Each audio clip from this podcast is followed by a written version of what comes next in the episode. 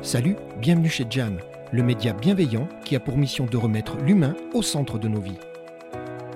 Jam donne la parole à des personnalités qui témoignent de leur parcours et partagent leur passage à l'acte inspirant. Je suis Gérald Debeau, j'ai plus de 30 années d'expérience dans le management d'équipe dans de grands groupes internationaux et j'ai décidé de créer et d'animer Jacques Média pour partager avec vous mes rencontres qui prônent et célèbrent l'empathie et l'authenticité. J'interviens régulièrement en entreprise pour donner la parole aux forces vives, réveiller les talents et créer une dynamique positive et solidaire. Car plus que jamais, le succès passera par un investissement massif dans le capital humain et le bien vivre ensemble. Telle est ma conviction, telle est ma mission. Vous voulez en savoir plus? Rien de plus facile. Rendez-vous sur www.jacadimedia.fr. Vous souhaitez ne rien manquer de cette nouvelle saison? Rien de plus simple. Abonnez-vous, likez, partagez et contribuez sur les réseaux sociaux à cette formidable aventure humaine. Maintenant, respirez profondément et bienvenue chez Jam. Salut Jam, je m'appelle Damien Maître, j'ai 37 ans et je suis chef d'équipe de l'équipe de France Dames de saut à ski. Jam Salut Damien. Salut Gérald. Damien, on est aujourd'hui euh, sur Annecy, on est dans les locaux de Eucléa Solutions, euh, route des Creuses pour être très précis. Eucléa, c'est un centre d'affaires, tu as vu, on a regardé les bureaux, toi et moi, quand on est arrivé, qui, bah, qui propose des bureaux prêts à travailler, tout équipé, on est, on est bien là, hein, tu as vu, il y a tout ce qu'il faut, avec des services pour une ou deux personnes et c'est à la location. Et pour information, Eucléa est en train de développer aussi des propositions de domiciliation d'entreprise. Tu sais, c'est important pour, pour, pouvoir justement avoir ce coworking et de bureaux virtuels pour les entreprises qui sont partout en France. On est bien? On est très très bien, ouais.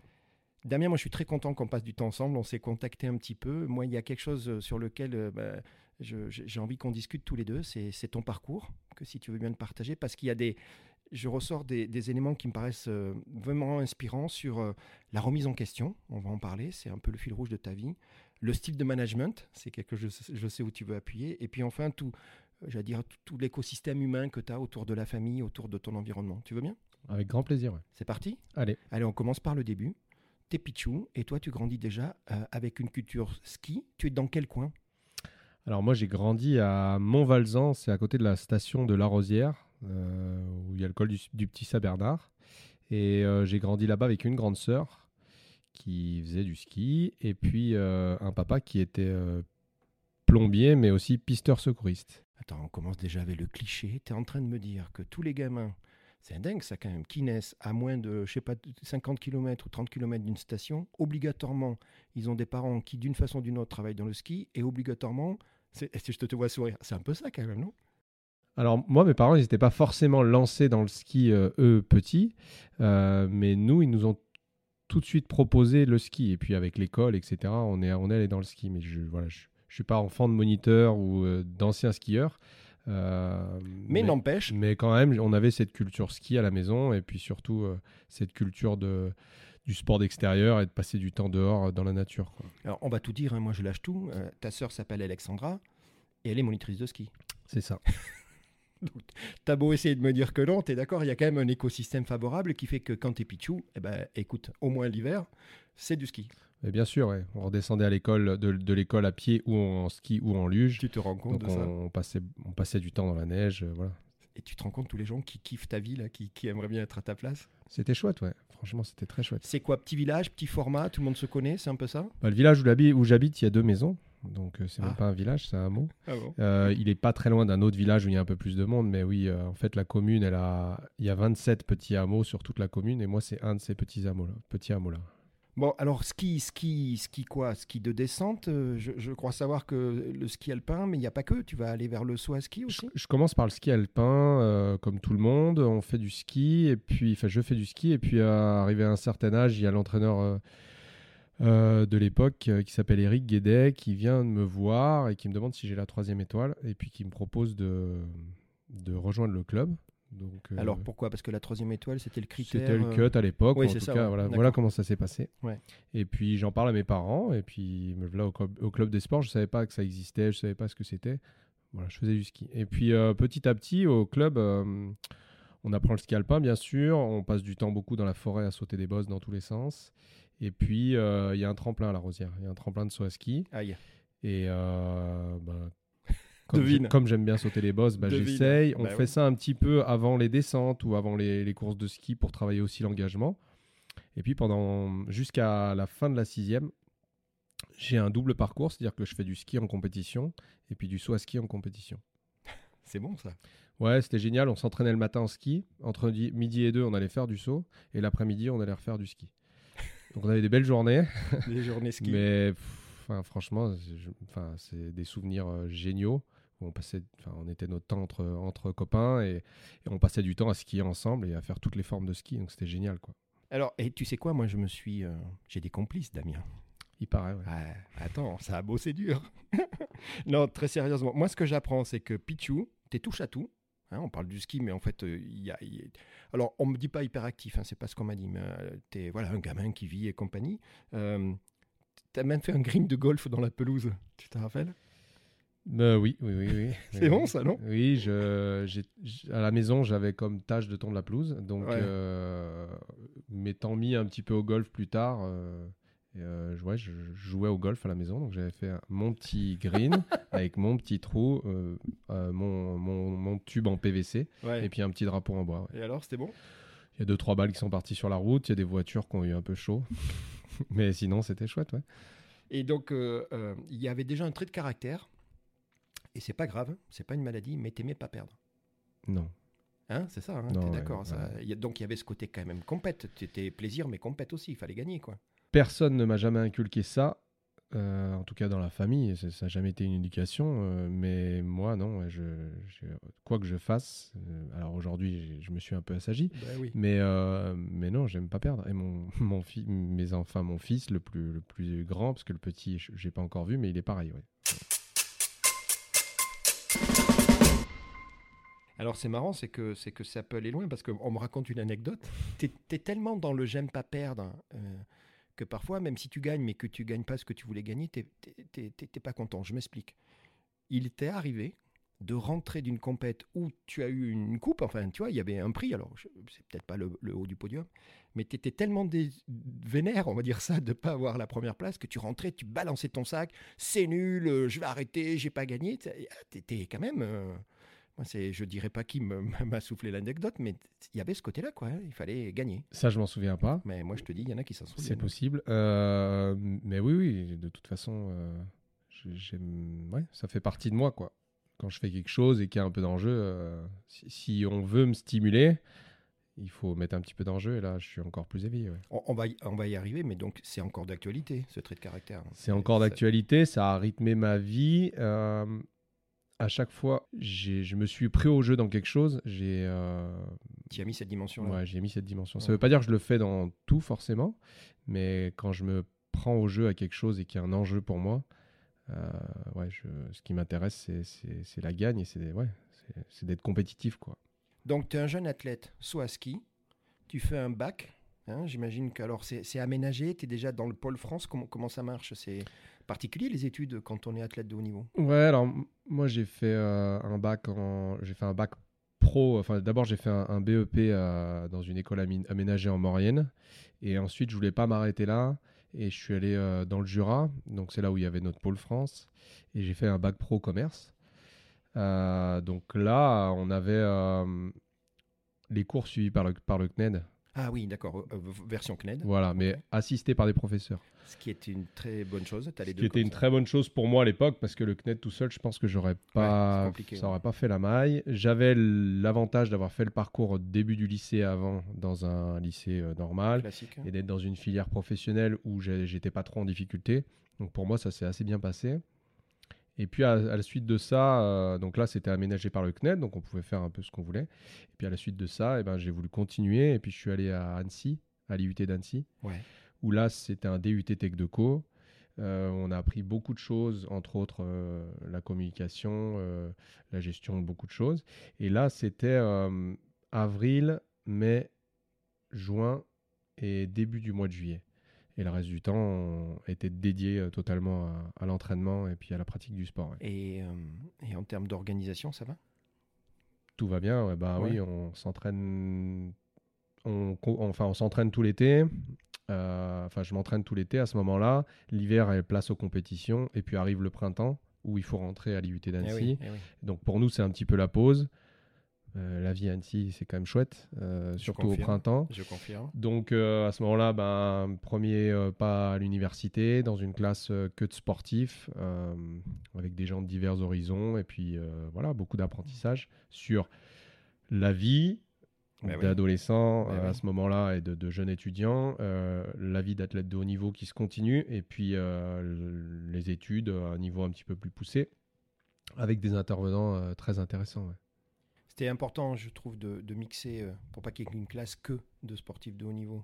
Mixer un peu, comme tu dis, avec des gens qui étaient dans un cursus plus. euh, Alors nous, nous dans la classe, il y avait que des gens, euh, enfin cursus au niveau, mais on avait la chance dans l'université Ah oui, voilà. de pardon. côtoyer des gens Ouais, qui qui, pas qui venaient d'autres horizons. Et c'est bien, non? Et c'est là où c'est intéressant, ouais. Ouais, parce que je sinon, pense qu'on on mesure à quel point euh, on a de la chance d'être dans un parcours comme ça, parce que malgré tout, on est chanceux, il faut, il faut le reconnaître. Et puis, euh, on mesure nos diversités, et puis euh, les exigences qui sont les nôtres à ce moment-là. Donc, L'été, il y avait des stages.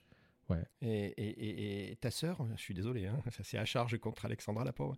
Elle me dit qu'elle se rappelle, euh, c'était un peu la bonne franquette, hein, c'est le terme. euh, il lui arrivait de d'aider, de venir, de. Elle me dit, elle préparait la nourriture. Enfin, elle me dit, il y avait quand même une ambiance vachement sympa et elle, elle participait à ça. Alors, elle était peut-être pas la seule, mais. Alors ça, c'était un peu plus jeune, c'est-à-dire que Ah, ça, c'était plutôt les années collège, euh, parce qu'on partait déjà beaucoup, hein, très jeune. En fait, moi, j'ai j'ai grandi à la Rosière, euh, où je me suis entraîné, et le tremplin, là-bas, il fait 30 mètres. D'accord. Donc c'est un tremplin sur lequel on... j'ai évolué là-bas jusqu'à ouais, jusqu'à l'entrée au collège. Après, à partir de ce moment-là, il- pour progresser, il fallait avoir d'autres infrastructures. C'est comme si on fait de la natation et qu'on a un bassin de 10 mètres. C'est ouais. bien, mais à un moment donné, les compétitions, c'est sur des bassins de 50. D'accord. Donc euh, le site c'était Courchevel et j'ai eu la chance d'avoir beaucoup de, de- de gens qui sont devenus des amis, qui étaient des coéquipiers à l'époque, Mhm. chez qui je suis allé dormir, c'était des familles Ouais, d'accueil. Et donc j'ai passé beaucoup de temps déjà très jeune à partir de la maison pour aller m'entraîner là-bas. Et donc en dehors de ça, on faisait aussi des stages. Et donc sur certains stages, oui, euh, on avait besoin de gens pour faire à manger et ma sœur et, et une, une autre sœur d'un autre athlète étaient venues nous faire à manger. Elle en a des très bons souvenirs de, de cette ambiance, quoi. De, de... C'était chouette. ouais. Ouais, c'est cool, c'est important. hein. C'était chouette parce que ces moments-là euh, de stage euh, faisaient qu'à à, à terme, on, on fondait, enfin, on était une, une équipe et un peu plus qu'une équipe. Et le fait, en plus, pour nous, euh, les sauteurs de la Rosière, d'aller dormir chez chacun des, des jeunes de Courchevel, faisait que ça devenait quasiment nos familles d'accueil, Mhm. qu'on tournait et qu'à la fin, on était une vraie famille. Et aujourd'hui encore, on se revoit. euh, même s'il y en a qui ont divers parcours, parce qu'on a cette identité-là. ouais. Donc, euh, au-delà du sport, il y avait aussi vraiment. Enfin, c'était très, très riche euh, en termes éducatifs. Quoi. Nicolas, il faisait partie de cette famille, ton équipier de l'équipe de France? Alors, Nicolas, il est plus vieux. Euh, à l'époque, à, à cet âge-là, pour nous, c'était le modèle. Ah ouais? C'était, bah oui, oui. Ouais. le- Ah ouais. le- L'athlète. euh, ouais, c'est un- c'était un super, enfin, un super athlète. C'est euh, le seul sauteur à ski qui a gagné une Coupe du Monde. Il a eu des médailles au championnat du monde junior. Ah ouais. Donc pour nous, c'était voilà, c'était la ref.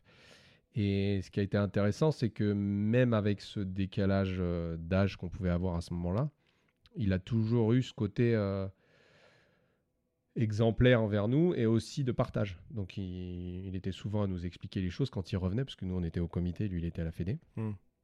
Et il était toujours là pour venir nous voir et nous apporter des choses. Et puis après, ben, on s'est croisés plus tard euh, en équipe de France où on a été un coéquipier. Et puis aujourd'hui, on travaille ensemble. ouais. Alors, on va y revenir. Donc lui, dis-toi que tu étais plutôt joyeux, il y avait un côté blagueur. Tu avais un surnom, t'appelais Dams, Mhm, c'est ça? C'est ça. C'est d'actualité C'est d'actualité. ouais. C'est vrai? Ouais, ouais. Ah, tu vois, tu me l'avais pas dit ça. C'est je te découvre. Ça sert quand même vachement, hein, les, les- les complices. Euh, ouais, puis il y a un truc qui m'a dit, il m'a dit, tu sais, les bons mecs, euh, ils ont de l'autodérision. Tu, tu- tu vois ce que je veux dire? On, Mhm. on parlait d'ego juste euh, avant de Mhm. commencer. Et il me disait, c'était ça aussi, la qualité du groupe et la qualité de la relation que vous aviez. Il disait, tu sais, Damien, à un moment, s'il fallait se, se moquer de soi-même, on y allait. Donc euh, l'ego était, était maîtrisé, il était au bon endroit. Ouais, je, je pense que c'est beaucoup le. Ça fait partie, en tout cas, ça faisait partie de nos codes à nous, Ouais. dans l'équipe. C'était. euh, Il y avait quand même beaucoup de bienveillance. On était ensemble, mais par contre, on déconnait. Et puis. euh, et oui, oui, on n'était pas les derniers pour, euh, pour faire des blagues, mais c'était jamais. Euh, enfin, on, savait où trouver la limite. Ouais, tu, un euh, peu, voilà. Mais par contre, c'était toujours bienveillant. S'il y en avait un qui était dans le dur, on était là pour quoi. Tu avais donc ce côté pugnace hein, qui, qui est toujours au max. C'est ce qu'il me dit. Dans les sauts, quels qu'ils soient, parce qu'en fait, chute libre, base jump, parapente, hein, tu as touché un peu à, tout. Et, et très déterminé. Euh, et Nicolas se rappelle d'un- d'une période où en fait tu voulais aller dans le parapente, euh, sauf que tu voulais que lui il y aille. J'ai pu comprendre qu'au début il n'était pas, euh, hein, je te vois sourire, t'es pas très motivé, mais tu l'as harcelé. Il n'a pas appelé la police, hein, je te rassure. Mais, mais à la fin tu l'as convaincu. Tu avais ce côté-là de dire euh, entraînement, on y va, allez viens avec moi, on y va. Quoi. C'est ouais, pas tout à fait comme ça. En gros, Ah attention. non, non, mais en, en fait, euh, oui, euh, toutes ces choses, la chute libre, le parapente, le base jump, j'ai fait. C'est plutôt lui qui m'a appris tout ça. Ah tu vois, il y a un partage. hein. Et, euh, et par contre, euh, oui, au bout d'un moment, j'ai voulu. euh, parce qu'avec l'arrivée des enfants, la famille, c'est des choses que- qui ont été mises un peu entre parenthèses. Je ne pouvais pas tout faire. Et puis, à un moment donné, j'ai voulu refaire, donc j'ai acheté une voile. Et puis, je me disais, tiens, ce serait bien que tu viennes voler avec moi. Donc, Ouais. j'ai été un peu insistant sur le fait de lui envoyer des voiles, des, des vidéos, etc. Voilà. Subliminal.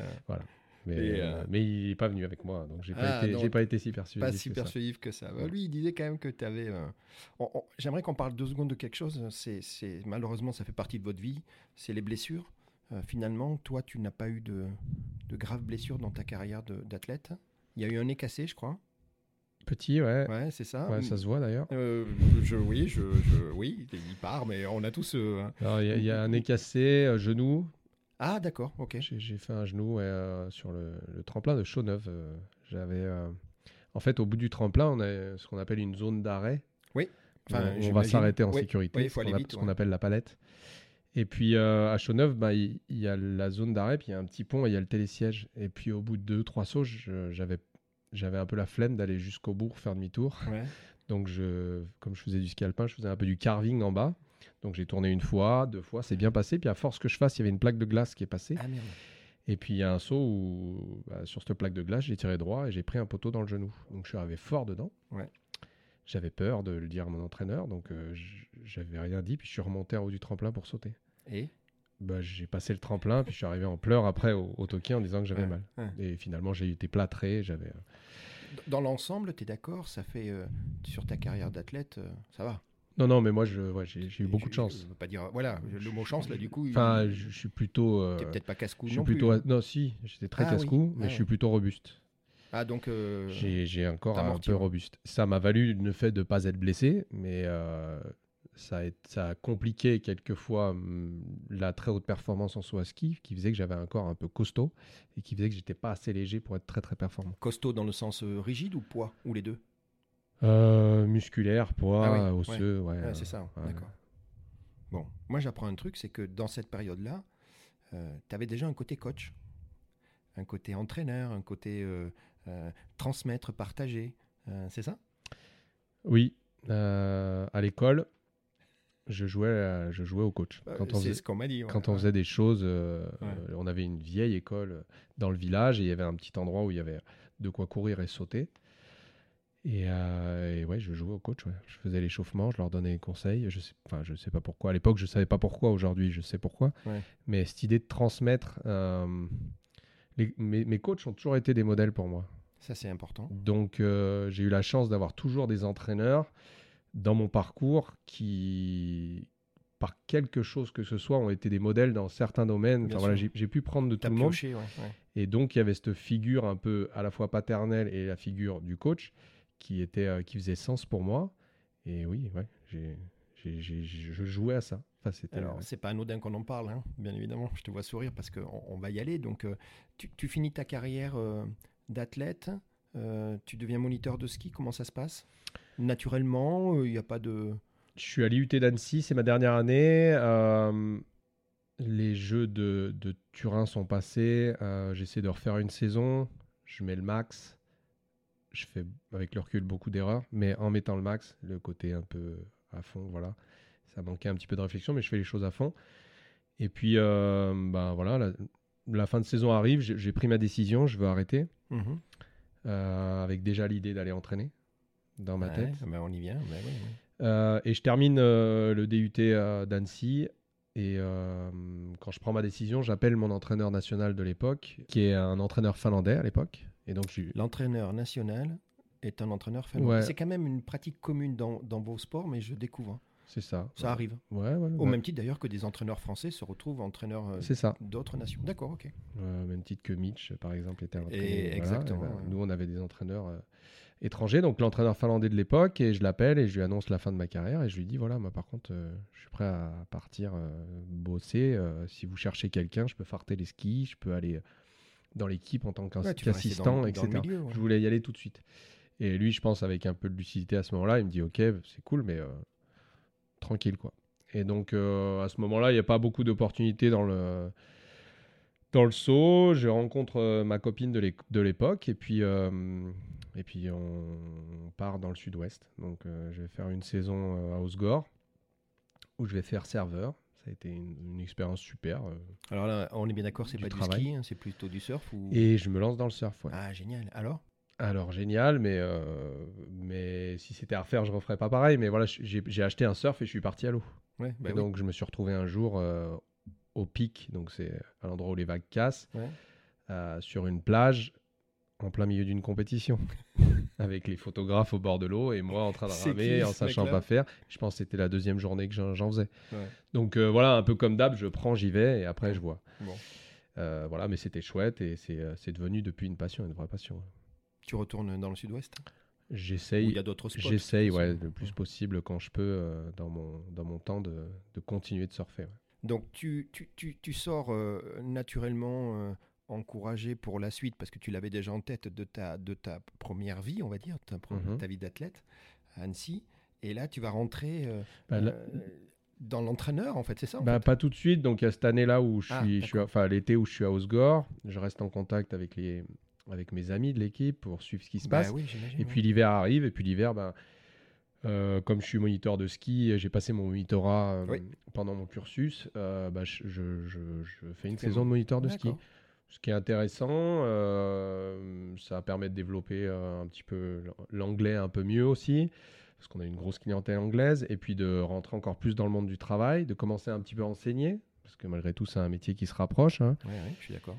Et, euh, et voilà, je me fais le, le bilan à chaque fin de semaine de, de- à chaque fin de semaine où les clients partent, que c'était bien, mais que j'aurais aimé aller plus loin. Et C'est Ah. un peu frustrant pour moi d'avoir mis des choses en place avec eux, Et ils partent. Des éducatifs, expliquer des choses, Oui, et puis qu'à la fin de la semaine, bah, Salut, ouais. voilà. ouais. Bah oui, c'est la fin des vacances. Donc euh, voilà, vient en moi ça, le- le- le- ça- mon idée de transmettre et mon envie de, de, de- de- coacher est, est un peu plus éveillée. Et puis euh, au comité de Savoie, là, il y a, C'est quoi une opportunité, c'est ça? Des- il y a l'entraîneur de- du comité de Savoie qui choisit de faire autre chose. Donc il y a une ouverture de poste et je postule. Donc je fais l'entretien d'embauche et puis je suis pris et c'est parti quoi. Et donc ça se passe plutôt bien, assez rapidement? Hein. alors, en termes d'intégration, de, prise de confiance, toi, dans ton, dans ton poste, parce que tu es, un vrai autodidacte et c'est pas un gros mot. Euh, et puis même les résultats. Tu avais cette mentalité de gagneur et tout, ça t'a permis de rentrer dans le, dans le job. Tu es, d'accord? Ben, ouais, j'ai la chance d'arriver au comité de Savoie, qui en- voilà, de tomber sur des gens, à l'époque, euh, Bernard Flamier et Christelle Bonin, qui est la directrice, qui m'accueillent, qui me font confiance. Moi, je suis jeune, hein, Bah j'ai, ouais. j'ai 23 ans à ce moment-là, je gère des enfants, euh, et enfin, ouais, je, je suis tout seul pour gérer ça. Euh, ils me font totale confiance, et puis euh, me voilà parti, bah voilà, sur cette, euh, cette mission-là.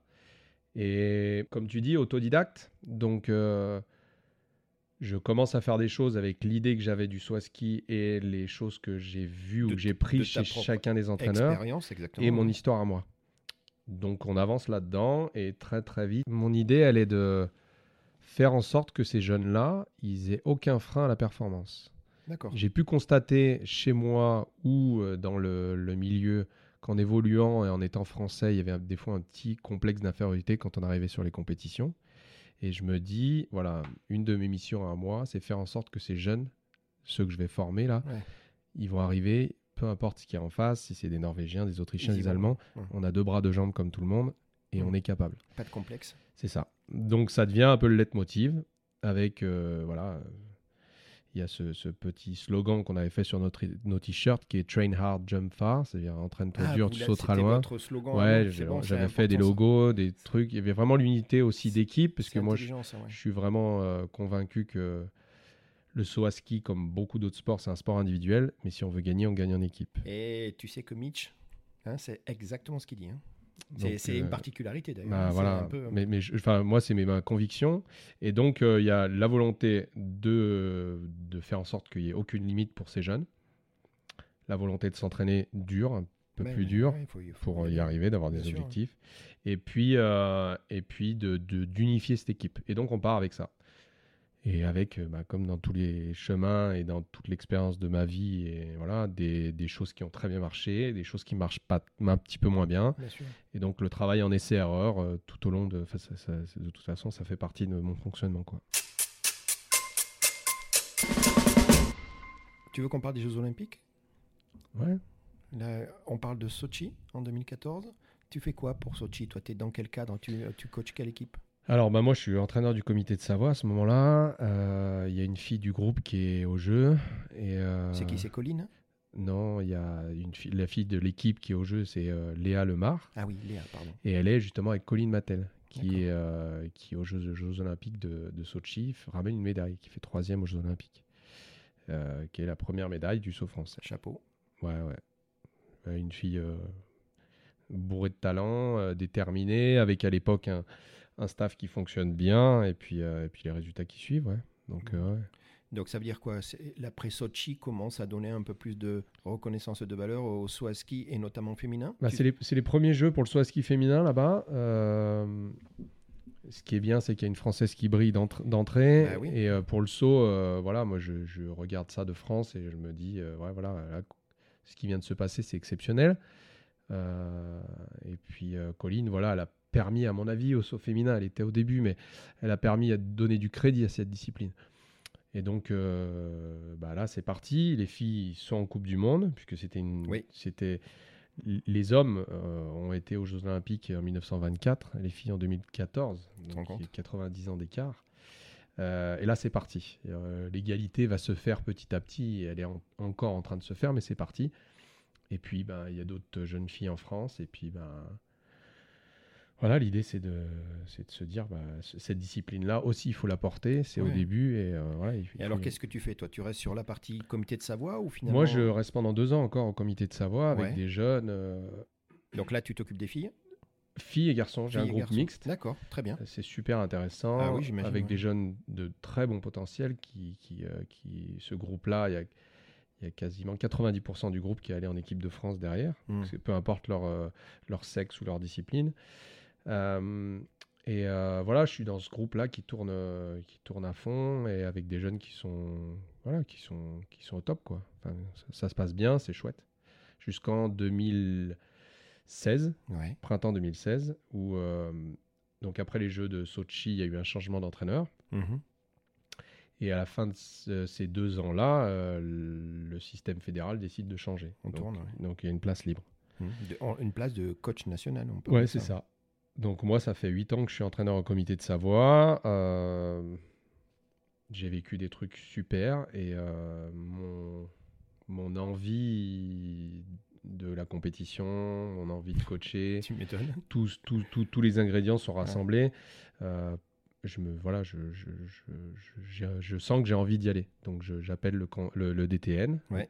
et je, je, je pose ma candidature. Ma candidature. Donc je lui dis euh, voilà, je l'appelle et je lui dis voilà, je sais pas si tu as déjà décidé, mais en tout cas, je voudrais, j'ai un projet et je voudrais te le présenter. Alors On discute un moment au téléphone et puis on se rencontre et puis, euh, puis voilà, puis je lui présente le projet.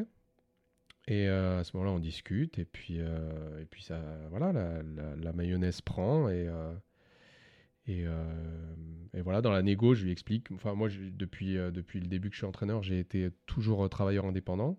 Oui. Et je lui explique que pour moi, ça paraît euh, intéressant aussi de rester euh, avec ce statut-là parce que je, je, je trouve que les athlètes sont remis en question chaque année par leur performance. C'est-à-dire qu'un athlète qui performe, bah, on va continuer à lui donner du crédit. Et à l'inverse, un athlète qui va avoir des contre-performances, bah, soit il va passer du groupe A au groupe B, soit Mhm. même euh, il y a des critères pour rester en équipe Bah, de France. Oui.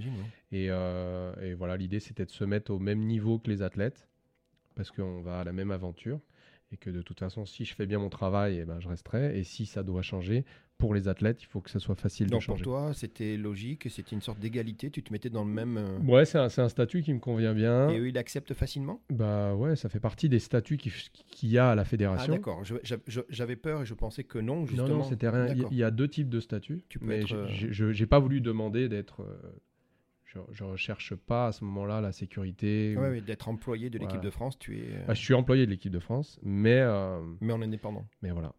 Bon. Euh, deux secondes, parce que, parce que je pense que c'est important. C'est- une vie quand même assez particulière que tu vis. Alors tu me dis, Gérald, je l'ai vécu Pichou parce que tu partais déjà et compagnie, mais tu, tu continues. Euh, il y a des entraînements à droite à gauche, il y a des sorties. euh, on discute avec des gens que tu connais bien comme Mitch. Quand je vois la somme des jours où vous n'êtes pas chez vous, c'est un truc énorme. Et, on peut se demander, dire, mais co- comment tu vis? Alors moi, j'ai posé la question et je l'ai posée à ta sœur. Et je lui dis, je lui dis, comment ça se passe? Com- Comment tu le vois, tu le vois pas? Et, elle est marrante. Elle dit que tu as une dimension famille hyper développée, largement dessus de la moyenne. Elle dit que tu es un super papa et un super tonton. Elle dit que malgré le rythme de fou, tu arrives toujours, toujours, toujours, et encore aujourd'hui, à un moment à dédier. c'est ça pour la famille, tu as besoin de cet équilibre. Parce que sinon, tu te fais happer par, par ce rythme. quoi. Oui, alors en fait, euh, moi depuis la sixième, j'ai été à l'internat. Ouais. Plus les départs en stage. Donc j'ai euh, j'ai une en tant qu'individu, j'ai une capacité, à- enfin je suis assez indépendant. C'est-à-dire que j'ai l'habitude de bouger à droite à gauche. Ça Mhm. fait partie de ma vie pendant plus de la mo- enfin les deux tiers de ma vie. Par contre, de par l'éducation que je pense qu'on a reçue, ma sœur et moi, et puis par les valeurs que j'ai, la famille, c'est très important. Mm. Donc c'est pour ça que au moment euh, où justement il y a le choix de partir ou non euh, entraîner l'équipe nationale, la première discussion que j'ai, elle est avec ma femme, Avec Aurore? Avec Aurore. Et de dire, att- est-ce qu'on c'est un projet finalement de famille, c'est pas Voilà, que toi quoi? c'est là où, où c'est, euh, enfin, là où, où mon travail et le travail des entraîneurs nationaux et d'autres jobs, hein, Hmm. ils sont en- engageants, c'est qu'ils engagent tout le monde. C'est Mm. pas euh, un, un geste solitaire de se dire je vais faire ça. J'entends bien. Parce que moi, ce qui m'intéresse dans mes objectifs, c'est de réussir mon job, d'apporter le plus aux athlètes, Bien sûr. mais d'aussi euh, réussir ma vie Mais, euh, personnelle. ouais. Et puis aujourd'hui que je suis papa, d'éduquer mes enfants Hmm. correctement, même, même en étant un père absent. Donc tout ça, c'est un vrai équilibre à trouver. Ouais. Et là où il y a... hum, Donc euh, c'est pour ça que moi, sans l'accord d'Aurore, je pouvais pas y aller. Donc on a, Ouais, une décision on a discuté Ouais. et c'est elle qui m'a dit, écoute, vas-y. Et c'est elle qui aussi permet le fait que je puisse faire tout ça et que nos enfants, je sache qu'ils sont en sécurité, parce qu'elle aussi, elle a un job à côté et elle le fait aussi euh, pour moi. Donc c'est une vraie preuve d'amour et puis une vraie preuve euh, d'altruisme, c'est parce qu'elle est, elle est capable de faire ça. On dit le nom des Pichou, Léon Léon, ouais, et Tao. ouais, ouais. Les âges aujourd'hui Léon, il a 6 ans. Tao, il a 16 mois aujourd'hui. Ouais, moi, les mois, il a un an et demi. Quoi. Ah, D'accord. Euh, Ah oui, donc c'est encore euh, voilà. du boulot, du. C'est ça. Et puis, moi, ce qui m'intéresse, c'est de. J'ai observé, j'ai eu la chance en tant qu'entraîneur d'observer beaucoup d'enfants et d'observer beaucoup de choses aussi Eh qui ben, se passaient dans la gestion parent-enfant. Ben oui. Et puis par euh, d'autres choses du parcours, j'ai j'ai appris d'autres choses. Et donc c'est- important pour moi d'être euh, d'être euh, un bon modèle et puis d'être d'avoir la posture juste pour mes enfants. Hmm. Comme j'ai pas beaucoup de temps avec eux, le temps que je passe avec eux, il doit être de qualité. Et le temps où je suis à distance, je dois quand même capable d'être enfin je dois être capable d'avoir du temps pour eux. Ce temps de qualité, ça peut inclure, euh, quand tu es avec eux, euh, une, une épopée euh, camping-car l'année dernière? Ouais. Je te vois sourire. Ouais ouais, non, c'est ça? c'est ça. C'est le camping-car, c'était un truc incroyable. Bah, c'est ça, c'est de se dire, euh, on, va, on va se fermer un peu du... du, du- Enfin, on va, se- on va se mettre entre nous dans notre tribu, et Ouais, puis on va ça, aller ouais. bouger, puis on va rester entre nous. Alors, hein. c'est des bons souvenirs, c'était cool. génial, ouais, bah, d'ailleurs j'en ai acheté un, là, un van. Ah oui, ça y est, t'es parti, parce que ça fait partie des choses, euh, là c'est- tout neuf, mais ça fait partie des choses qui, qui pour moi, à mon avis, nous, vont nous permettre, euh, ma femme, mes enfants et moi, D'avoir d'être ce- ensemble Ouais. parce que ben, avec le rythme que j'ai, euh, même si je venais à avoir deux jours, c'est facile de se dire bah tiens viens on part, même si on va pas très loin. Peu on importe. va à 40 minutes d'ici au bord d'un lac dans une forêt, on se retrouve ensemble. J'ai envie de transmettre aussi ce que mon, mon père m'a transmis au niveau de la nature, c'est-à-dire leur Bien apprendre sûr. à faire du feu, etc., euh, à pêcher, à regarder la nature. Donc voilà, c'est pour se reconnecter un peu à nous et puis euh, au Ah, milieu cool, dans lequel on vit, ça a été un des choix. ouais. C'est important ça. hein. pour moi, c'est important, mais c'est c'est là où, où moi, je, je, je dois, enfin, où moi, j'essaie de me réguler aussi. C'est sur mon écologie personnelle, c'est-à-dire, je suis très très exigeant avec moi-même pour être présent avec les filles, parce que mon job, c'est de les aider. Et moi, quand j'étais athlète, ce qui m'intéressait, c'était d'être le meilleur. Et euh, c'est bête à dire, mais les filles, c'est pas leur problème si j'ai des enfants ou pas. Quoi. On est bien Elles, ce qu'elles veulent, c'est être les meilleures possibles. Bien sûr. Donc ça, ça ne doit pas rentrer dans l'équation. Mm. Et à l'inverse, la relation avec ma femme, euh, c'est très important. Et entre guillemets, pour ma femme, euh, enfin, c'est pas leur c'est pas son problème s'il y a l'équation avec le job. Et pareil pour mes enfants. Donc moi, j'essaye de trouver l'équilibre là-dedans. Ouais. Et puis a moi aussi en tant qu'individu dedans. bien sûr. Donc c'est un vrai, c'est le, c'est un peu le challenge du moment, c'est de trouver cet équilibre-là. Je suis toujours à la recherche de ça. Et peut-être que ça sera toujours un équilibre. Euh, c'est voilà. En tout cas, c'est intéressant pour moi de le faire mais ça reste, ça fait partie de mes trois priorités. On revient donc sur cette partie de ta vie qui est, ton deuxième chapitre. Moi, j'appelle ça un acte, l'acte 2. C'est le passage à l'acte, tu sais, jam. Donc, euh, tu vois, le jeu de mots, hein, il y a du boulot. Hein. Euh, dans ton rôle d'entraîneur, euh, il y, y, a qui arrive. Hein, je reparle des JO parce que tu es, hein, d'accord, tu es dans cette fonction, c'est parti. Ah, c'est euh, parti, ouais. on y va, quoi. Hein, ça y est. Euh, Colline, elle a ouvert la voie, mais bon, à un moment, il faut, faut, faut, rassurer. comment ça se passe, euh, le groupe, la préparation? À ce moment-là, on a un groupe un peu plus étoffé de filles. Il y a des jeunes qui arrivent, il y a la génération Colline, Julia Claire, Léa Lemar, là, qui est un petit peu plus vieille. L'idée, c'est tout de suite de faire un groupe, de rassembler les filles entre elles pour créer une émulation. Il y a des choses qui se passent bien, je pense qu'il y a des choses qu'on fait bien à ce moment. À ce moment-là, on, met le même si c'était déjà le cas, mais on met le travail au cœur, on met l'équipe au cœur. Moi, j'essaie de reprendre un peu mes trois bases d'avant, c'est-à-dire euh, on est français, bon, ça, il n'y avait pas forcément besoin, parce que Colline avait montré, mais on est français, on est capable d'être performant. Bah, elle a montré. elle avait des, enfin, c'est faisable. Dédiaboliser le truc. Exactement. Euh, on met le travail au cœur. Euh, oui, l'exigence dont tu parlais tout à l'heure. L'exigence, le professionnalisme, parce qu'on est là en équipe nationale et il faut aller chercher euh, des résultats. Aller chercher des résultats. Ça fait partie aussi des missions qu'on m'a confiées. Bien sûr. Et puis, on met l'équipe au cœur aussi. Le côté la relation humaine. Fédéré, aussi dans un groupe de filles, c'était important pour moi. Ouais de faire en sorte qu'il y ait une unité.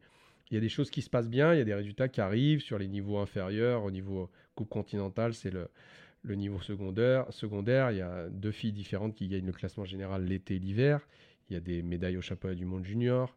Il y a un podium en, en Coupe du Monde par équipe. Il y a podium. Bon, il y a des trucs. Voilà, il y a des choses qui arrivent. Et puis. Euh, et puis arrivent les Jeux de, de Pyeongchang et, et, aux Jeux on passe, on passe un petit peu à côté. Euh, la meilleure, euh, euh, c'est Lucille Moral. Alors, elle est très jeune à ce moment-là, elle a 16 ans. 16 ans et demi. Et, et elle fait 21e. Colline n'a pas réussi à aller chercher sa qualif pour les Jeux. Ah, parce que voilà, l'après-jeu pour elle a été un petit peu plus compliqué. Il y avait une très bonne athlète à ce moment-là, après les Jeux, au moment où moi je rentre dans l'équipe, qui est Julia Claire, qui est aujourd'hui encore dans l'équipe, qui se blesse alors qu'elle était vraiment en forme, donc ça freine la préparation. Et puis il y a une autre athlète, Léa Lemar, qui était un petit peu plus loin, qui est revenue, qui a fait des belles saisons, mais qui termine 29e euh, des Jeux. Et puis la saison se termine. Et puis à la fin de cette saison-là, euh, forcément, l'idée, c'est, enfin, comme toujours, c'est de se remettre en question et de voir ce qui marche, ce qui marche pas. Quoi. Tu parlais d'exigence envers toi-même. Ouais, beaucoup. Et donc, euh, tu t'es remis en question parce qu'en plus, on, se le dit, j'imagine qu'un gamin comme toi qui a grandi avec des skis, les Jeux Olympiques, c'était quand même, hein, on est d'accord. C'est donc tu y étais, tu étais en plus avec une responsabilité nationale, tu étais avec un groupe où Colline avant, enfin, et, les résultats étaient prometteurs. Et, malheureusement, ça se passe pas comme ça. Donc, c'est la remise en question, c'est sur toi perso ou c'est sur euh, bah, La première, elle est sur moi perso. Ouais. Sur quoi? Sur la partie résultat, c'est ça le bah, déclencheur? Pas forcément résultat il y a des choses que il y a des enfin voilà il y a des choses il y a des indicateurs qui sont plutôt verts et puis il y en a d'autres qui m'alertent un peu puis je vois un petit peu aussi ce qui se passe dans les autres disciplines hmm. puis je vois les filles euh, voilà on a fait des choses à mon avis avec beaucoup d'exigence euh, avec une pression résultat parce que moi je me la mettais beaucoup aussi hmm. euh, assez importante hmm. et les filles terminent la saison elles sont rincées la merde. voilà ça, ça marche pas comme comme ça devrait et je me pose la question à ce moment-là de savoir à quel moment moi j'ai participé euh, à ça, quoi. Oui, bien sûr. et euh, qu'est-ce que je pourrais faire pour faire mieux?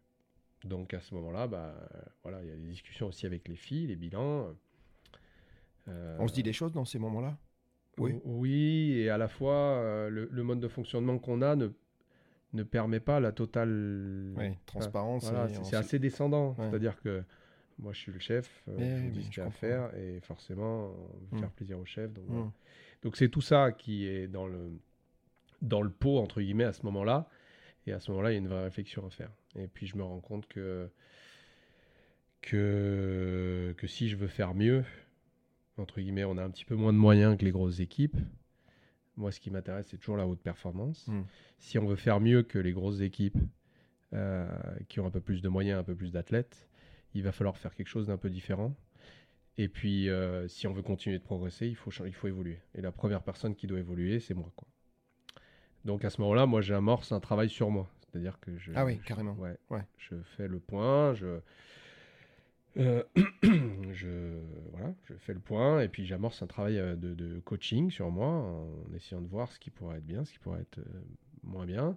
J'essaye aussi beaucoup de chercher, de voir un peu ce qui se fait autour à travers les livres, les, témoignages, etc. Donc l'idée, elle est de remettre en question tout ce qu'on a fait. Et je pense qu'encore une fois, il y avait beaucoup de choses qui étaient bien, mmh, mais il y en avait, il y avait des choses qui manquaient. Mmh. Et puis, bah, je me rends compte que voilà, euh, le besoin du résultat, il prime sur l'humain, que, ah que forcément, que c'est un petit peu.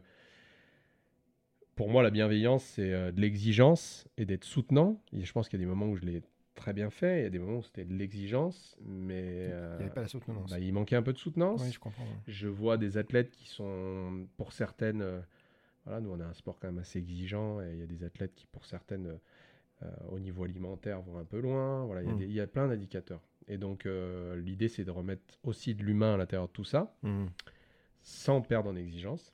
Bah oui. Hein, et puis de mettre l'athlète au cœur du projet, parce que, parce qu'une anecdote, mais en haut du tremplin, euh, à la première manche, une des filles en haut du tremplin, et puis avant de mettre ses skis, la fixation, elle casse. Et à ce moment-là, elle est toute seule. Donc moi, j'attends pour qu'elle saute là, et puis elle doit sauter, puis je la vois pas arriver. Hmm. Et là, il y a le jury qui vient me voir, et le jury il me dit, bah voilà, problème de fixation. Je dis, ok, qu'est-ce qui se passe? Bah là, jusqu'au dossard, jusqu'à 10 derniers avant la fin, parce que nous, les meilleurs partent à la fin, pour euh, réparer le truc. Donc elle redescend, il y a le coach des hommes qui est avec moi, il va là-bas, il répare. Et puis je lui dis, euh, tu me la passes au Toki avant qu'elle remonte, parce que je pense que c'était, il y avait moyen de de se servir de ce moment-là comme un moment qui pouvait l'aider justement. Hmm. Parce qu'elle allait partir juste avant les 10 meilleurs, elle allait certainement être un petit peu mieux notée, parce que les juges, plus ça va, plus ils donnent des meilleures notes. Elle allait pouvoir sauter avec les cadors, et puis, euh, et puis voilà, puis le vent pouvait changer, enfin voilà, il y avait moyen de tourner ce truc-là. Et puis quand elle part, bah, on n'a pas réussi à savoir. Donc moi j'avais euh, une autre athlète sur la barre à ce moment-là, je l'envoie et là je pars en courant, en sprint pour essayer de la voir parce que j'ai pas le droit de monter en haut du tremplin. Oui, j'ai vu que c'était assez codifié. Et j'arrive à fond et à ce moment-là, quand j'arrive au pied du tremplin, il y a l'ascenseur qui se ferme et elle, elle monte et moi j'ai pas le droit. Hmm. Et donc à ce moment-là, je dis bon bah, j'espère que ça va, ça va jouer. Donc oui, on aurait pu faire différemment et on aurait pu, j'aurais pu discuter avec elle, etc. Mais à ce moment-là aussi, je me rends compte que de toute façon, l'athlète, il est tout seul. Hmm. C'est lui qui performe. L'entraîneur, il est là pour créer les conditions de performance. Il est là pour euh, pour euh, optimiser, challenger l'athlète quand il a besoin, pour le mm. soutenir quand il a besoin, pour savoir l'écouter et pour euh, être là pour lui avec ses objectifs à lui, pas pour être là pour le coach avec les objectifs du coach. Et donc c'est le genre d'exemple qui fait qu'à ce moment-là, dans les, dans les valeurs ou dans les piliers du changement, c'est de remettre l'athlète au cœur du projet et de voir quels sont les objectifs de l'athlète. Parce qu'on est, les filles sont en train de grandir aussi, elles n'ont plus le même âge et que euh, c'est des adultes, c'est leur carrière, et comment nous, on peut les aider à aller chercher ça, quoi. Du coup, euh, remise en question, reset ou pas, enfin je sais pas si tu emploies le terme, c'est ça en fait. Hein ouais, il y, a une remise en question qui dure un peu avec euh, des choses. Et qui débouche sur quoi alors? Tu, prends des décisions, il y a, ouais, bah un jacadi, hein, c'est le mot que j'emploie, tu le sais. C'est... Ouais. Quoi ton jacadi à toi? Qu'est-ce qui se passe? Bah, L'idée, c'est de garder l'exigence, de garder le ah, travail, ça, parce que ça, il n'y a pas de souci, et, et, de mettre l'humain au, cœur. Mmh. Donc, euh, d'avoir beaucoup plus, d'optimiser beaucoup plus cette dimension mentale, d'être beaucoup plus bienveillant et à l'écoute des athlètes, mmh. Euh, de leur demander à elles quels sont leurs objectifs à elles. Bien sûr mmh. qu'il y a, moi, j'ai plusieurs casquettes dans mon job. J'ai la casquette quelquefois de d'expert, où là ça va être vraiment que la technique. De la technique. quelquefois j'ai la, la, casquette de gentil organisateur, il faut que j'anime le truc. Quelquefois j'ai la, la, casquette de, de, manager pour manager diverses personnes. Et quelquefois je peux avoir la casquette aussi de porteur de sens. Et donc dans chacune de ces casquettes, moi j'amène un petit peu, euh, entre guillemets, les lignes qui me paraissent utiles, mais ça va jamais être moi qui vais totalement finaliser sur le dernier mot. C'est-à-dire que les athlètes vont construire ça. Mmh. C'est de se dire, voilà, comment on peut faire pour fonctionner ensemble, quels peuvent être notre code, quelles seront nos valeurs.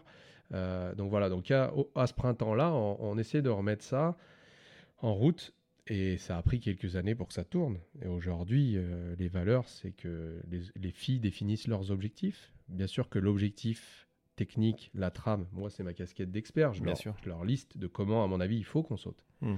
Mais là-dedans, une fois qu'on a vu la technique globale, il faut l'appliquer à chacune des individualités. Donc chacune des individualités, elles, vont décider de ce qu'elles vont faire, quels vont être leur chemin à elles pour y arriver. Et là, on va travailler pareil sur les CRR et puis leur faire confiance, les écouter, euh, faire la différence entre ce qui nous appartient à nous et ce qui leur appartient à elles, euh, remettre du bien-être au, cœur. Pour moi, le, bien-être, euh, depuis deux ans, nos, piliers, c'est bien-être, confiance, performance. C'est nos trois piliers. Et, et pour moi, le bien-être, c'était un objectif. Et aujourd'hui, je pense que c'est un moyen de performance. J'adore ça quand tu dis ça. Et je, je, Ouais, je comprends ça. C'est plus fort quand c'est un moyen finalement. Bah, c'est devenu le moyen. L'objectif est devenu le moyen. Ouais. Et, et, donc, bah oui, comment créer du bien-être? Et bah voilà, ça va être à force, euh, au fil du temps. Et, euh, et, je pense que les filles aujourd'hui peuvent témoigner que que les saisons, même si elles sont plus enfin il y a plus de compétition encore. Ah d'accord, en termes de, de, voilà, planning. Je, je pense qu'elles sont moins usées. Ah oui. Donc ça permet de mieux durer dans le temps. Bien sûr. Ça permet d'être là quand il faut.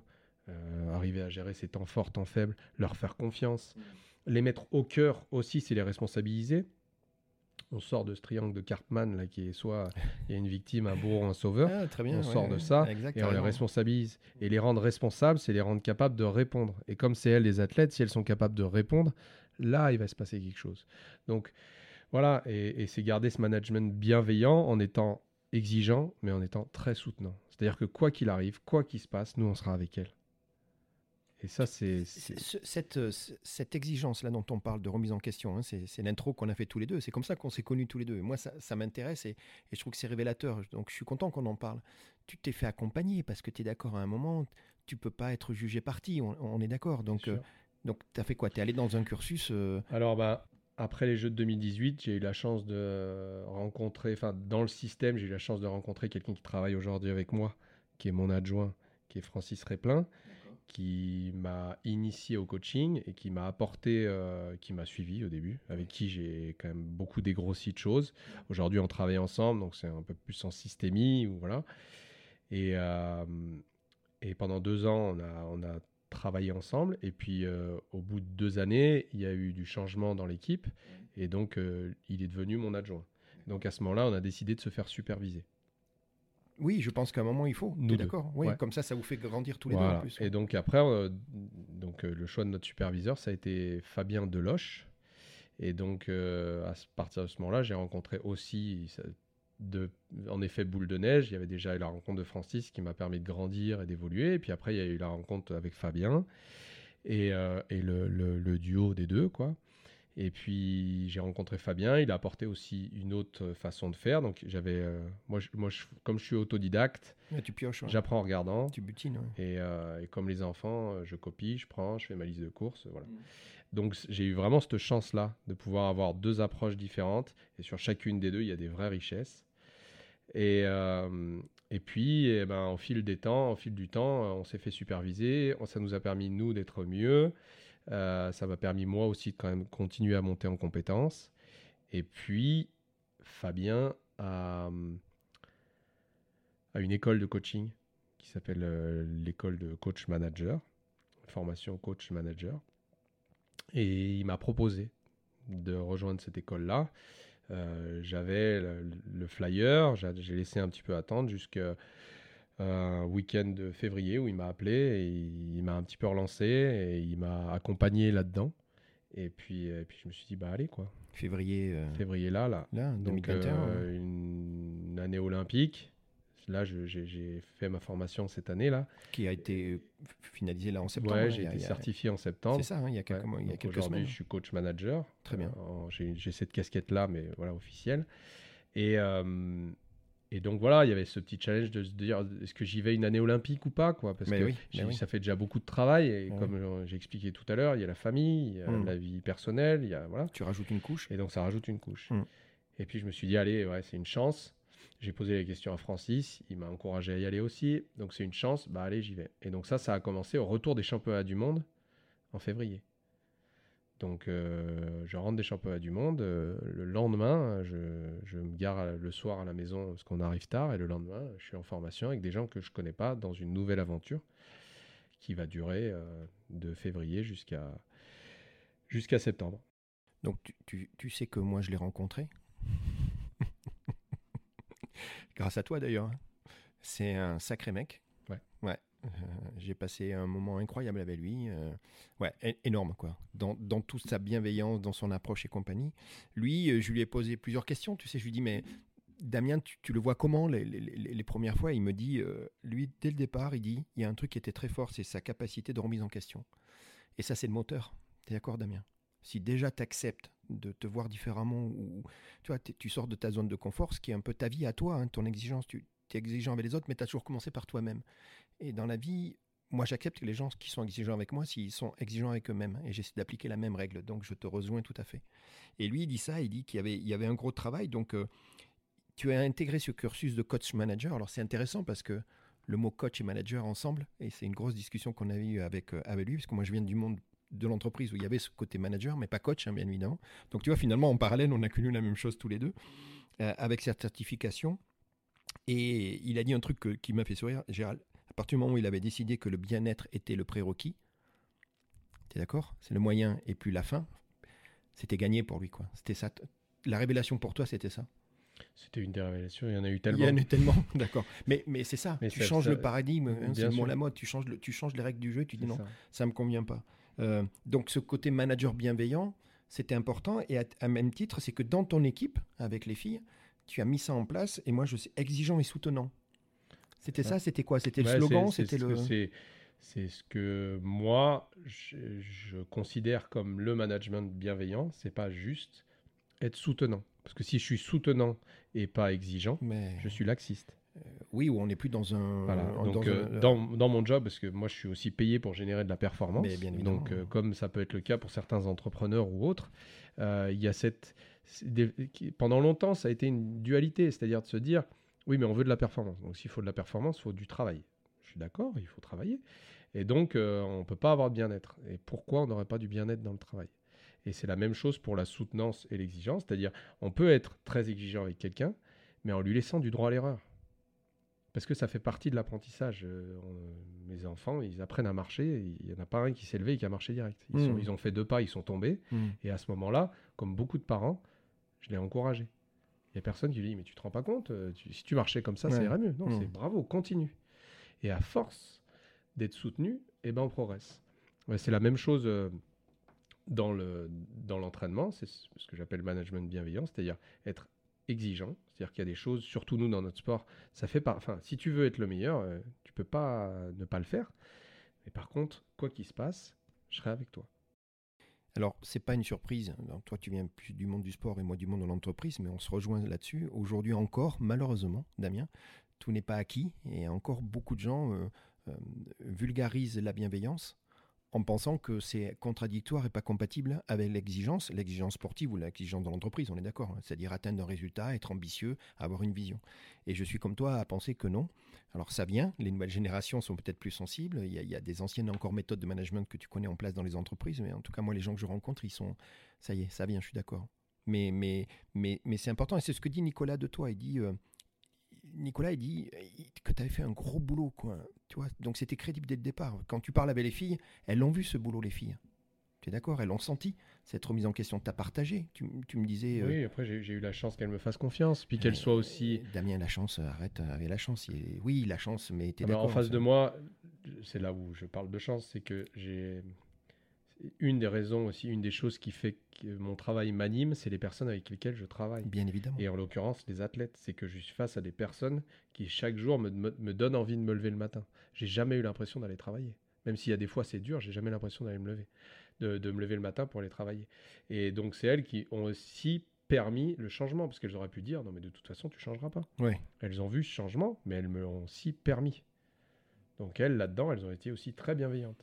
Elles, le sont, mais, tu vois, quand Alexandra, je parle avec elle, ta sœur, et qui me dit que tu as ce côté euh, de fidélité, hein, on parle d'amitié, tu le dis toi, mais après la vie, c'est la vie, mais, mais, mais tu es, fidèle, aujourd'hui encore, tu, tu gardes ces liens avec tout- toute cette période-là, tu as les mêmes copains, c'est ce que j'apprends, hein, c'est quand même une marque forte, Euh, tu, tu es, tu es quelqu'un de sensible, tu es quelqu'un qui regarde, qui écoute, tu es d'accord, donc finalement, tu n'as fait qu'appliquer ton, toi qui t'étais toi, tu es aligné maintenant dans, dans cette approche-là En tout cas, Le- j'essaye. ouais.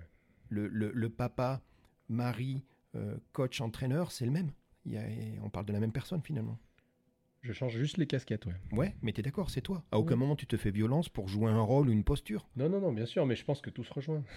Oui, mais- En plus, j'ai la chance de faire un travail qui, même si, bien sûr, encore une fois, je suis là pour créer- générer de la très haute performance. Mais j'ai la chance de faire un travail qui est dans l'humain. Donc, c'est. Enfin, les, les parallèles entre mon job et ma façon, mon, ma casquette de papa, elles sont vite trouvées. J'en suis conscient, mais c'est bien de le dire. Et, c'est pour ça que finalement, tu sais, on dit dans l'entreprise, c'est ce que je dis souvent, le, le contrat moral, il est beaucoup plus fort que le contrat contractuel, tu vois. Et, c'est ce que tu dis. Le contrat avec ces filles, ces athlètes-là, il est, il est plus fort que le contrat euh, de la Fédé. C'est un contrat moral que vous avez ensemble. Bien C'est- sûr. c'est construire un truc, tu, tu vois, c'est sûr. important. Et, euh, et donc, je voudrais revenir avec le, le- la phrase de confiance, bien-être et performance. C'est ça, hein, tes, trois, tes trois piliers. Aujourd'hui, les filles dont on parle, c'est le groupe actuel. C'est Julia, Joséphine, Océane et Nina. Oui. C'est ça, hein, c'est les filles. Et là, on est, euh, ben, on est presque mi-novembre. Nous sommes dans une année olympique. Euh, donc, euh, ça rigole pas, quoi, en ce moment-là. Vous êtes... euh, vous êtes normalement presque, presque au point, là. C'est les petits réglages de, des dernières minutes. Là, c'est parti, là. Ouais, on n'est pas loin d'être dans le money time là. ouais. C'est-à-dire quoi Dans quelques jours, il y a les premières compètes qui Eh arrivent bien, dans 8 jours, je pars en Russie pour l'ouverture de la Coupe du Monde. ouais. Ouais, c'est parti. ouais. Mm. Ce travail-là que, qui a été le déclencheur, hein, tu te rappelles, on appelle ça déjà Caddy chez moi, ce déclencheur euh, après, euh, après Pyeongchang et compagnie, aujourd'hui, tu, tu le vois, le résultat? Tu, tu le sens quand tu recules deux secondes, que tu vois comment sont les filles, comment tu vis toi le truc? Ouais, le la première chose sur laquelle, la première personne sur laquelle je le vois, c'est moi. Dans la façon de, dont je vis les choses. Ouais. C'est-à-dire que euh, je suis beaucoup plus aligné, euh, beaucoup moins épuisé, euh, moins stressé, Mm. c'est moins coûteux.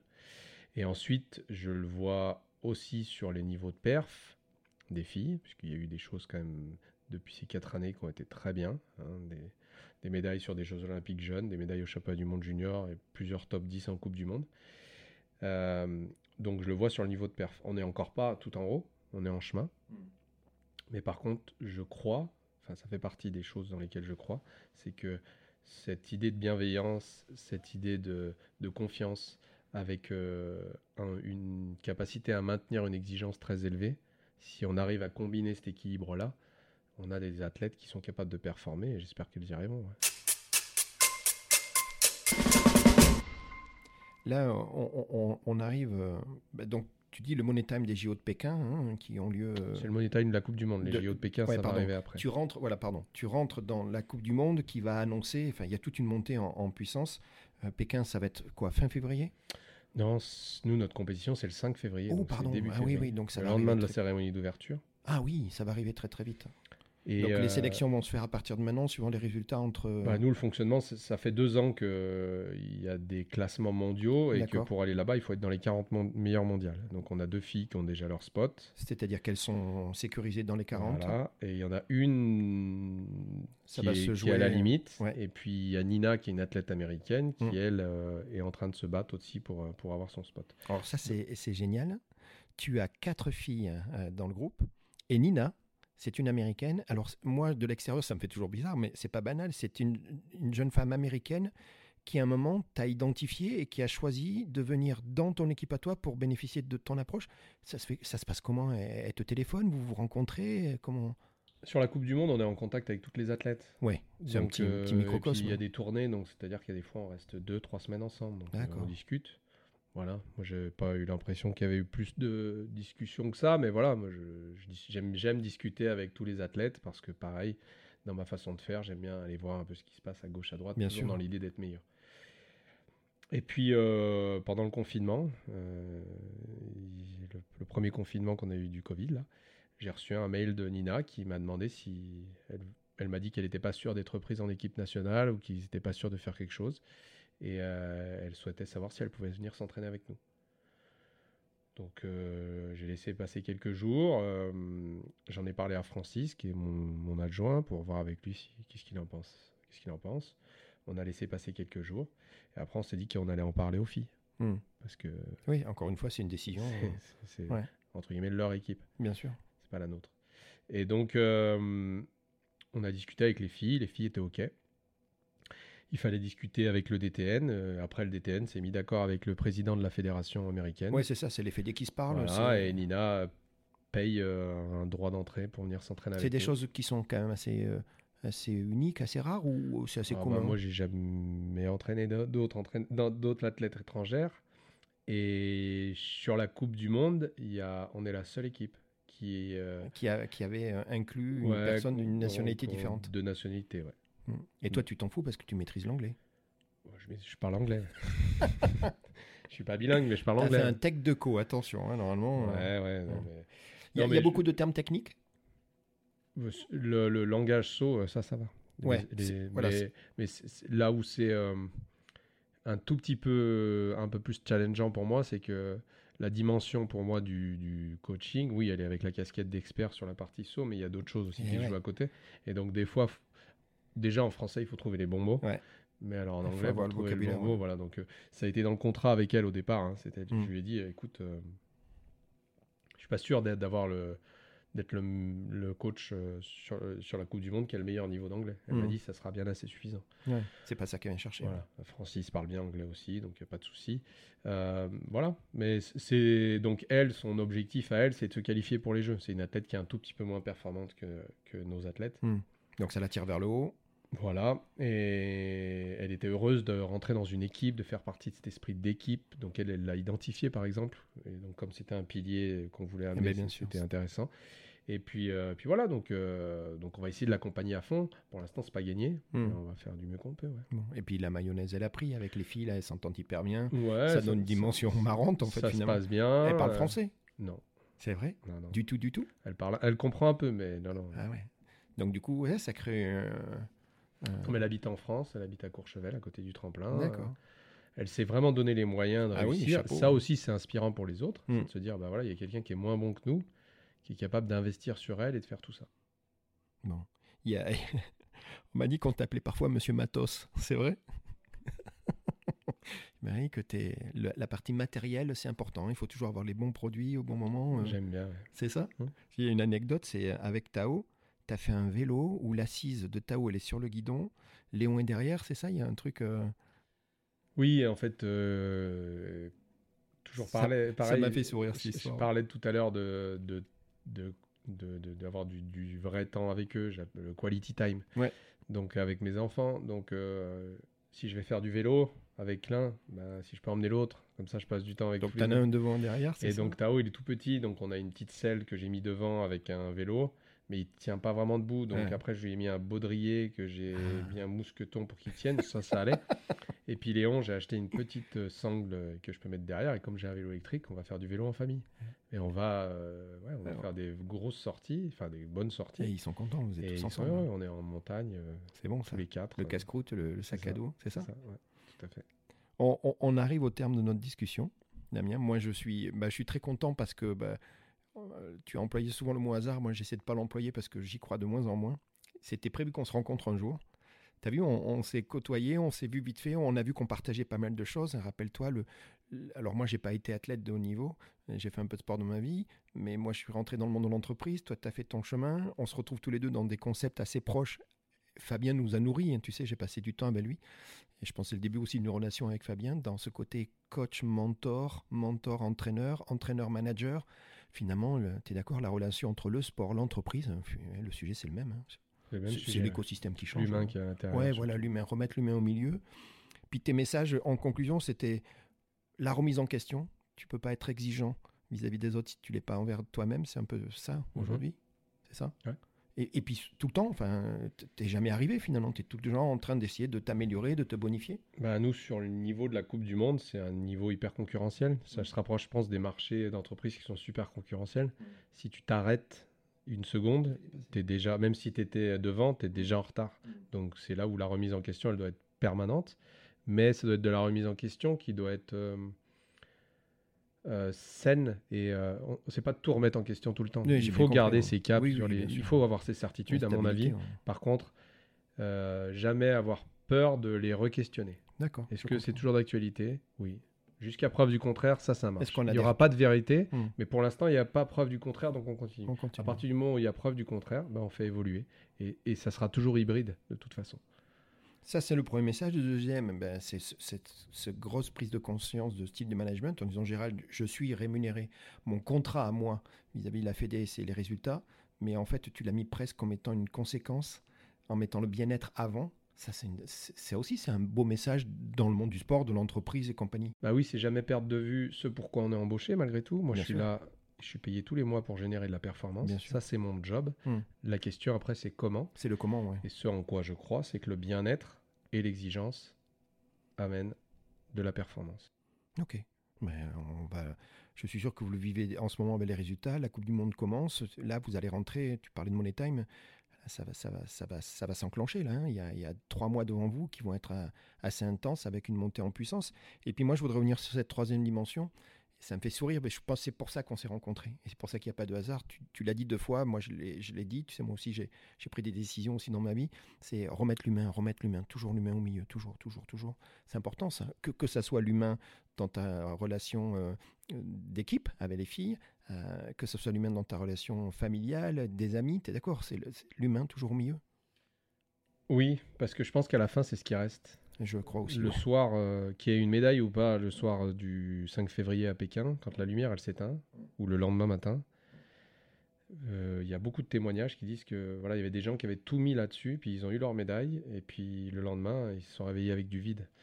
Et je pense que qu'il y ait performance ou pas, ce qui restera à terme, ça sera l'humain et l'aventure qu'on aura partagée. C'est ce que tu es en train de construire, c'est ce qui va faire les bases de votre, de votre, de votre métier, de vos résultats. Et c'est ce qui va vous amener, j'espère, avec les filles, avec le groupe. Là, c'est parti. Là, de toute façon, maintenant, on y est là. Bah, c'est ce qu'on espère, ouais, en tout cas, et c'est ce en quoi je crois aujourd'hui. Damien, je te remercie. on vient de passer un petit moment euh, très sympa. Donc, euh, on est chez euh, Eucléa Solutions. Tu as vu qu'ils nous ont prêté ce, bureau tout aménagé, tout est prêt, qu'on peut louer. moi, je te dis à très bientôt parce que on va rester en contact. Merci à toi, à très bientôt. Bah, merci à toi pour ton invitation. Allez, c'est parti. Il n'y a plus qu'à. Yes. Salut, ciao. Ciao. Jam.